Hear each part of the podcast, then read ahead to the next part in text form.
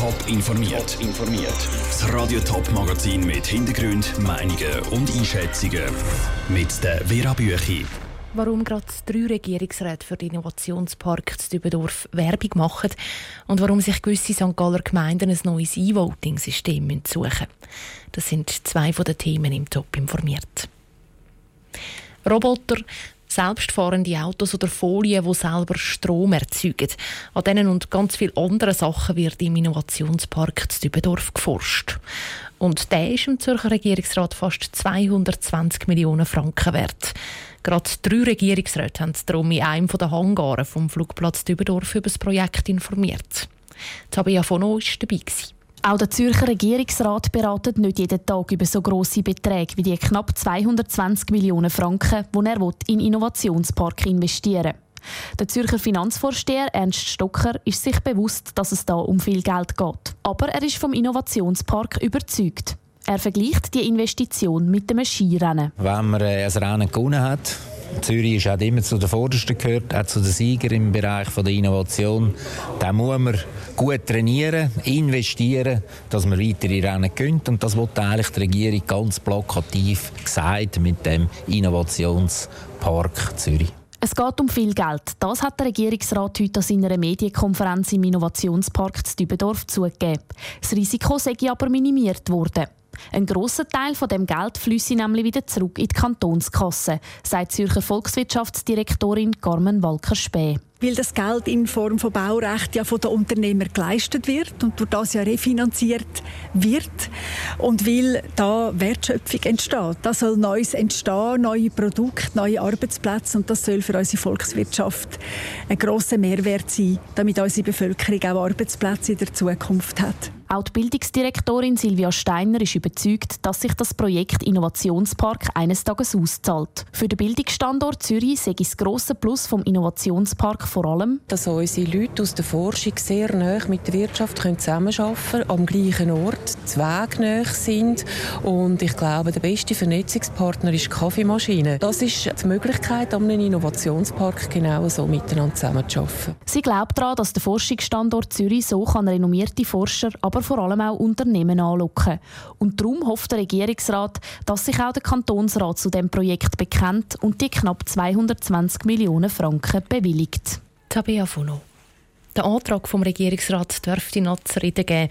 Die Grünen zum Beispiel haben schon angekündigt, dass sie vom Regierungsrat erwartet, dass er noch genauer aufzeigt, wie dann das Geld wieder an den Kanton soll zurückfließen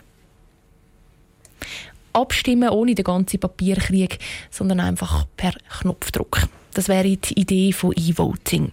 Und grundsätzlich ist die Idee einfach. Sicherheitslücken, Hacker und die hohe Kosten sorgen aber immer wieder dafür, dass sich die Umsetzung verzögert oder wie im Kanton Genf ganz versenkt wird. Aber was bedeutet das jetzt für die Weiterentwicklung und vor allem für die Gemeinden, die das Genfer System haben brauchen? Andrea Blatter. Das Genfer E-Voting hätte in verschiedenen Kantonen umgesetzt werden zum Beispiel Aargau, Luzern oder St. Gallen. Das, obwohl das System von Genf zum Teil noch nicht ganz verhebt hat. Zum Beispiel haben sich Stimmbürger zum Wählen und zum Abstimmen zweimal einzeln müssen einloggen das Ganze ausbessern und optimieren wäre schlussendlich einfach zu teuer geworden. Darum hat der Kanton Genf das Projekt beerdigt. Das heißt, auch die anderen Kantone, die bis jetzt auf das System gesetzt haben, stehen jetzt mit leeren Händen da. So zum Beispiel der Kanton St. Gallen, wo einzelne Pilotsgemeinden das elektronische Abstimmen schon mal angeboten haben. Darunter die Gemeinde Goldach. Für den Gemeindepräsident von Goldach, Dominik Gemperli, nicht so tragisch. So wie wir im Moment Informationen haben, wird das für uns relativ problemfrei über die Bühne gehen. Ich glaube nicht, dass wir in dem Kontext letztlich mit einem Akzeptanzproblem rechnen müssen, sondern es wird auf grundsätzlich wird es wichtig sein, dass man halt um Akzeptanz wirbt, ganz grundsätzlich für die elektronische Stimmabgabe. Bei Ihnen in der Gemeinde sind die aber hoch, trotz einzelner Sicherheitsbedenken und kritischen Stimmen. Grundsätzlich wird der Kanton St. Gallen darum am E-Voting festheben. Einfach nicht mehr mit dem System von Genf. Abgesehen von dem gibt es in der Schweiz nur noch eine Alternative, das System von der Schweizerischen Post. Für den Bernhard Lehnherr, Gemeindepräsident von Filterswangs, einer anderen St. Galler Pilotsgemeinde, kommt es aus Gleichen heraus, welches E-Voting-System das jetzt gebraucht wird. Unsere aufgeschlossene Bürgerschaft wird das locker nehmen. Es wird vielleicht den die Einstiegsmaske sich verändern, wenn ein anderes Produkt eingesetzt wird. Viel mehr wird sich da nicht verändern. Und wenn bei Facebook, Twitter oder irgendwo irgendetwas geändert wird, dann sicher die Leute auch relativ schnell dran gewöhnen. Der Kanton St. Gallen wird voraussichtlich schon nächsten Sommer auf das neue System der Post umstellen. Unter anderem in den Kantonen Fribourg, Basel und Thurgau wird das jetzt schon gebraucht. Der Beitrag von Andrea Blatter. Der Bund will im nächsten Frühling einen Sicherheitstest mit Hacker zum E-Voting machen. Ziel wäre eigentlich, dass schon Ende nächstes Jahr die meisten Kantone E-Voting anbieten.